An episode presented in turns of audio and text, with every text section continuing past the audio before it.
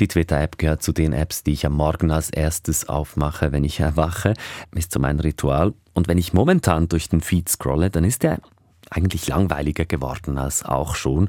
Und auch auffällig, es geht immer nur um einen, um den Chef um Elon Musk. Es gibt in der Twitter-Kultur etwas, das nennt man den Main Character, also die Hauptfigur. Und damit ist gemeint, dass es äh, eigentlich immer jemanden gibt, äh, um den es sich an einem bestimmten Tag bei Twitter gerade so dreht, also um die Hauptfigur. Und meistens ist das, weil es eine Person ist, die etwas Dummes gepostet hat. Und das scheint eben in letzter Zeit häufig Elon Musk himself zu sein. Es vergeht ja kaum ein Tag ohne Twitter-News gefühlt. Die jüngste Episode Twitter sperrt mehrere bekannte JournalistInnen, mutmaßlich, weil sie kritisch über das Unternehmen getwittert haben. Was steckt dahinter und ist Twitter am Ende? Der Eindruck täuscht nicht. Das Twitter von heute ist nicht mehr das Twitter von letztem Jahr. Es hat sich schon einiges geändert und viele Leute sagen, sie seien nicht mehr so zufrieden mit dem, was sie da sehen. Dem gehen wir heute nach bei News Plus zusammen mit Digitalredaktor Jörg Tschirn. Ich bin Raphael Günther. Schön seid ihr dabei. Da bist du in einer Twitter-Diskussion in einem sogenannten Space und plötzlich ist er einfach da, der Chef. Elon Musk was in this chat. Um, Elon, thank you for joining. I am hoping that you can uh, give a little uh, more context. Elon Musk, der Tesla-Milliardär und Twitter-Chef, hat diese Audiodiskussion sozusagen gecrashed, weil es ist wieder mal Feuer im Dach bei Twitter. So stellvertretend für die ganze Aufregung ein kurzer Tweet von Bestseller-Autor Stephen King, der verlangt Aufklärung. Er schreibt, bitte erklären Sie mir das und es sollte eine gute Erklärung sein. Was ist passiert? Twitter hat die Konten von namhaften Tech-Journalisten gesperrt, die über Twitter-Besitzer Elon Musk berichten. Das sind Leute von CNN, von der Washington Post und der New York Times. Die sind da betroffen und das alles, das hat eine längere Vorgeschichte, Jürg. Es geht konkret um das Twitter-Konto ElonChat. Das ist ein Konto, das in Echtzeit den Standort von Elon Musks Privatchat tweetet. Musk stört sich schon seit längerem daran. Er hat dieses Konto Anfang Jahr auch für 5000 Dollar einmal kaufen wollen und hat bei der Twitter-Übernahme aber versichert, der Account dürfe auf der Plattform bleiben. Unterdessen hat man bei Twitter aber einfach die Regeln geändert und nun ist es plötzlich nicht mehr erlaubt, solche Standortdaten zu veröffentlichen. Darum äh, ist ElonChat Chat nicht mehr auf Twitter, wurde gesperrt und auch die Journalisten, Journalistinnen, die über das Konto berichtet haben bzw. getweetet haben, wo man dieses Konto immer noch finden kann, auf welchen Plattformen, wurden auch gesperrt, weil Elon Musk eben sagt, auch das sei Doxing. Von Doxing redet man, wenn private Informationen von Leuten im Internet veröffentlicht werden. Ein Beispiel, jemand veröffentlicht die private Adresse einer Person, dann ist das eben Doxing. Das ist auf Twitter seit neuestem verboten, damit soll die Privatsphäre der Personen geschützt werden. Und genau dieses Doxing, das stört eben Elon Musk. Er sagt, es sei ein Sicherheitsrisiko für ihn, wenn man jederzeit sieht, wo sein Chat gerade ist.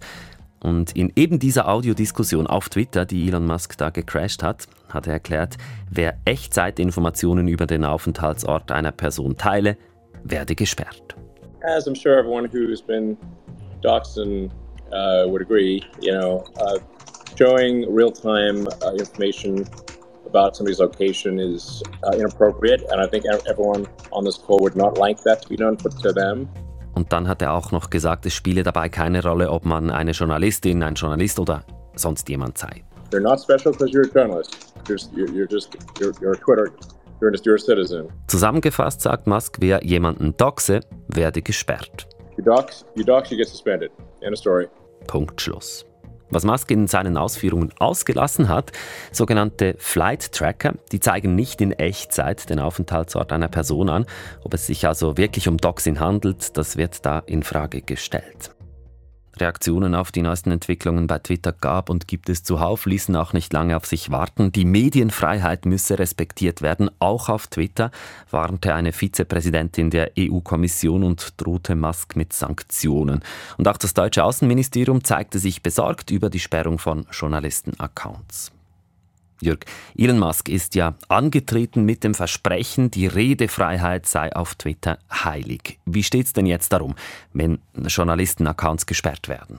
Es ist tatsächlich seltsam. Also bei der Übernahme von Twitter hat Elon Musk noch versichert, unter seiner Führung seien dort alle Stimmen willkommen, auch die seine größten Kritikerinnen und Kritiker. Und nun scheint es, als hätte sich Elon Musk einmal mehr nicht an das eigene Versprechen gehalten. Mhm. Twitter begründet die Sperrungen, wie gesagt, damit, dass die entsprechenden Leute gegen Twitter-Regeln verstoßen hätten. Allerdings ist es natürlich schwierig, sich an Regeln zu halten, wenn die sich von einem Tag auf den anderen ändern können.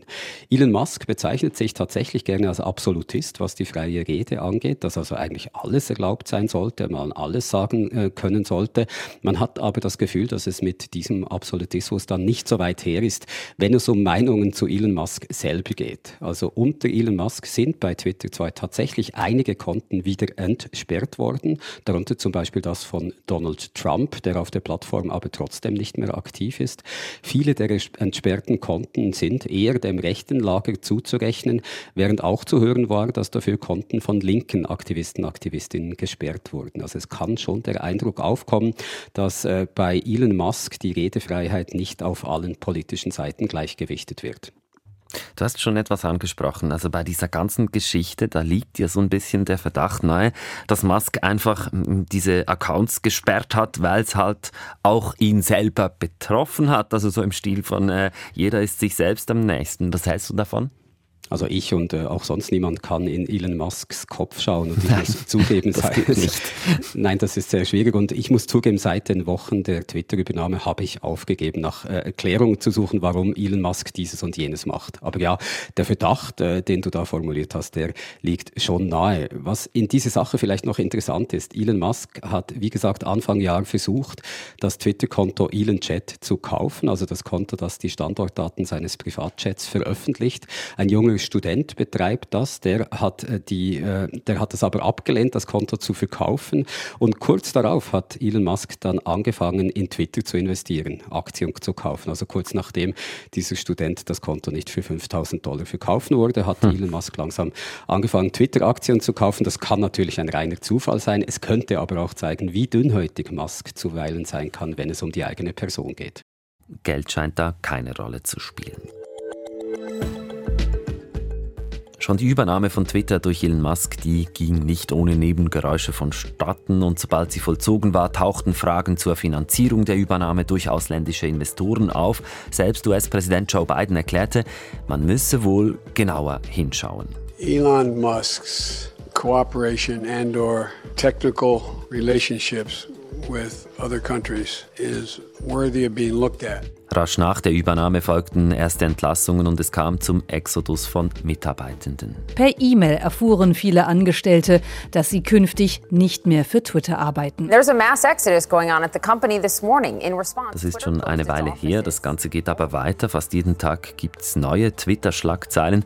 Und das alles bewegte den zuständigen EU-Kommissar schon vor knapp zwei Wochen zur Bemerkung, dass die EU Twitter auch abstellen könnte, wenn die europäischen Regeln nicht eingehalten werden.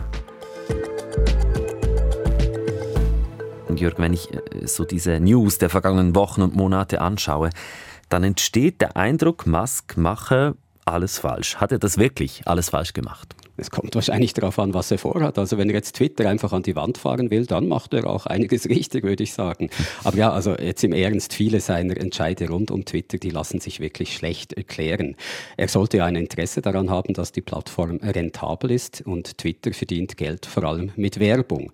Unter Musk ist nun aber die Moderation bei Twitter stark heruntergefahren worden, also es ist kaum mehr existent und äh, es ist schwer davon auszugehen, dass das bedeutet, dass in Zukunft der Ton immer gehässiger wird, sogar noch gehässiger als er schon früher auf der Plattform war und dass vielleicht Hassrede und Fake News immer mehr zunehmen.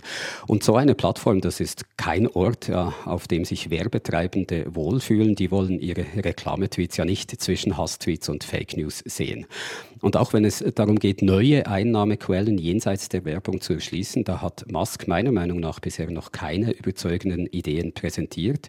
Er möchte zum Beispiel Geld mit Konten verdienen, für die man dann eine monatliche Gebühr zahlen muss, hat den Leuten aber bis jetzt noch kaum Gründe gegeben, weshalb sie denn Geld für so ein Konto ausgeben sollten. Ganz abgesehen davon, dass das Ganze auch finanziell kaum aufzugehen scheint. Also es müssen viel mehr Leute für ein Konto zahlen oder der Preis für so ein Konto müsste viel höher sein, als sich das bis jetzt abzeichnet. Twitter wurde in den vergangenen Jahren immer wichtiger, in der Politik zum Beispiel. Sehr viele PräsidentInnen, Parlamentarierinnen und so weiter geben auf Twitter ihre Statements ab und Journalisten greifen die dann auf. Twitter als Plattform ist im Vergleich mit anderen sozialen Netzwerken, Facebook, Instagram oder auch TikTok, bedeutend kleiner, was die Zahl der Nutzerinnen und Nutzer angeht. Aber weil bei Twitter viele prominente Politikerinnen, Journalisten aktiv sind, ist die Bedeutung der Plattform eben überproportional groß gemessen an der eigentlichen Zahl der Nutzerinnen und Nutzer. Also es gibt Plattformen, die viel größer sind als Twitter, aber die haben eben nicht diesen Reichweiteneffekt. Wem das alles nun zu bunt wird auf Twitter, kann die Plattform natürlich verlassen. Es gibt ja keinen Zwang, dass man Twitter nutzen muss. Aber es fehlt halt auch die wirkliche Alternative aktuell. Viele UserInnen, äh, die Twitter eben verlassen oder zumindest nach Alternativen schielen, die haben mittlerweile ein Mastodon-Konto eröffnet. Das soziale Netzwerk Mastodon funktioniert zum Beispiel nach ganz anderen Regeln. Das hat äh, aktiv Funktionen, die äh, eben bewusst zu verhindern versuchen, dass bestimmte Inhalte zu große Reichweite bekommen, also ganz anders als bei Twitter. Und auch sonst gibt es keine Plattform, die einen ähnlichen Einfluss auf Politik, Kultur, Gesellschaft hätte, wie Twitter das hat. Selbst bei Milliarden-Netzwerken wie eben Facebook, Instagram oder TikTok ist die Wirkung dann doch eher auf die eigene Plattform beschränkt. Jetzt mal von einigen Memes oder so Challenges abgesehen sehen, die dann auch einmal den Weg in die breitere Öffentlichkeit finden.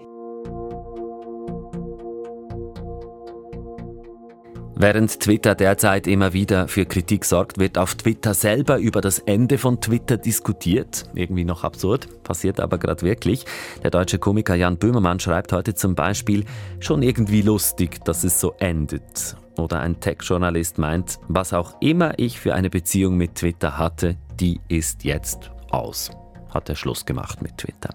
Diese Diskussion, die wird auch in der SRF Community so geführt und da schwingt die Frage mit, ob das wohl das Ende von Twitter sein könnte. Jürg, wie, wie schätzt du das ein? Also wie heißt es so schön, äh, Prognosen sind schwierig, besonders wenn sie die Zukunft betreffen. Und ich würde dann noch anfügen, sie sind noch einmal viel schwieriger, wenn es um Elon Musk geht.